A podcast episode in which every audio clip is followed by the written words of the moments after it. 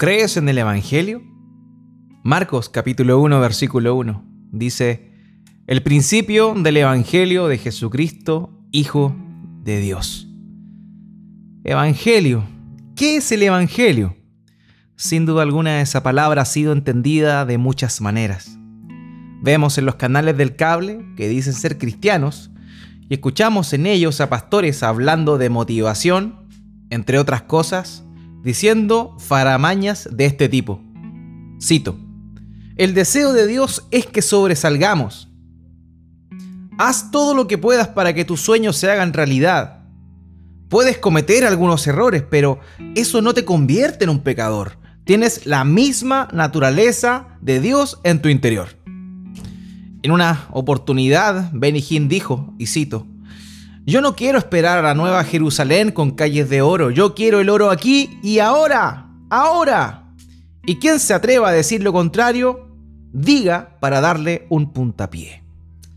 César Castellanos, el líder del grupo G12 o Misión Carismática Internacional, dijo, si tú quieres nacer de nuevo, tienes que venir a un encuentro G12. Creer en Jesús no es suficiente. Ante estas declaraciones te pregunto, ¿Crees que en esto consiste el Evangelio? Claramente no. El Evangelio es una cosa totalmente distinta, pero incluso creyendo en el Evangelio de manera correcta, podemos creer en él de manera incompleta. El Evangelio tiene dos dimensiones. La primera, y la más popular dentro de las iglesias sanas, es esta, la dimensión humana. El Evangelio es la buena noticia de que todo aquel que cree con fe en Cristo y se arrepiente de sus pecados tiene vida eterna. Es decir, el hombre pecador no tiene que recibir el castigo por la culpa de sus pecados por la eternidad en separación de Dios, sino que Cristo pagó su pecado en la cruz, sufriendo en ella la ira de Dios y justificando a su vez al pecador, otorgándole justicia. En palabras simples, Cristo, el justo, recibió la paga por el pecado de los pecadores, para que ahora los pecadores sean justos con la justicia de Cristo. Qué maravillosa verdad, qué cosa más gloriosa, que tú y yo, siendo pecadores, podamos estar cerca de Dios como somos, solo porque Dios entregó al Señor en sacrificio a nuestro favor. Ahora bien, ¿crees que solo Cristo puede salvarte de la condenación? ¿Crees que eres un pecador que necesita desesperadamente de un Salvador? ¿Crees que el sacrificio del Señor fue único y suficiente para saldar tus pecados? ¿Crees que hoy ya tienes vida eterna por medio del ofrecimiento de la vida de aquel que se entregó a sí mismo? Déjame decirte que si tus respuestas son afirmativas, tú crees en el Evangelio. Y si no es así, le ruego a Dios que su Espíritu Santo te dé convencimiento de estas verdades. Lo que acabo de mencionar es el Evangelio, pero una parte.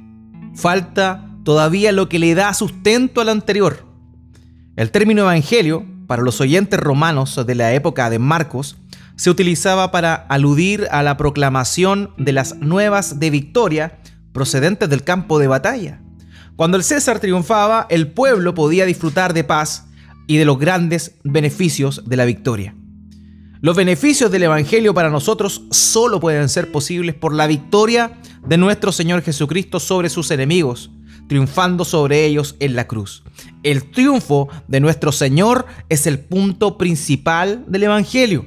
Pablo dice a los colosenses, en Colosenses capítulo 2, versos 13 al 15, y a vosotros estando muertos en pecados y en la incircuncisión de vuestra carne, os dio vida juntamente con Él, perdonándoos todos los pecados, anulando el acta de los decretos que había contra nosotros, que nos era contraria, quitándola del medio y clavándola en la cruz, y despojando a los principados y a las potestades, los exhibió públicamente, triunfando sobre ellos en la cruz. De la misma manera, el apóstol Pedro, en Hechos capítulo 2, versos 32 al 34, dice, a este Jesús resucitó Dios, de lo cual todos nosotros somos testigos. Así que exaltado por la diestra de Dios y habiendo recibido del Padre la promesa del Espíritu Santo, ha derramado esto que vosotros veis y oís. Porque David no subió a los cielos, pero él mismo dijo, dijo el Señor a mi Señor, siéntate a mi diestra. Lo mismo también dice de una manera magistral Hechos capítulo 5 versículo 30, donde se señala que el Dios de nuestros antepasados levantó a Jesús, a quien vosotros matasteis, colgándole de un madero. A este Dios ha exaltado con su diestra por príncipe y salvador para dar arrepentimiento a Israel y perdón de pecados.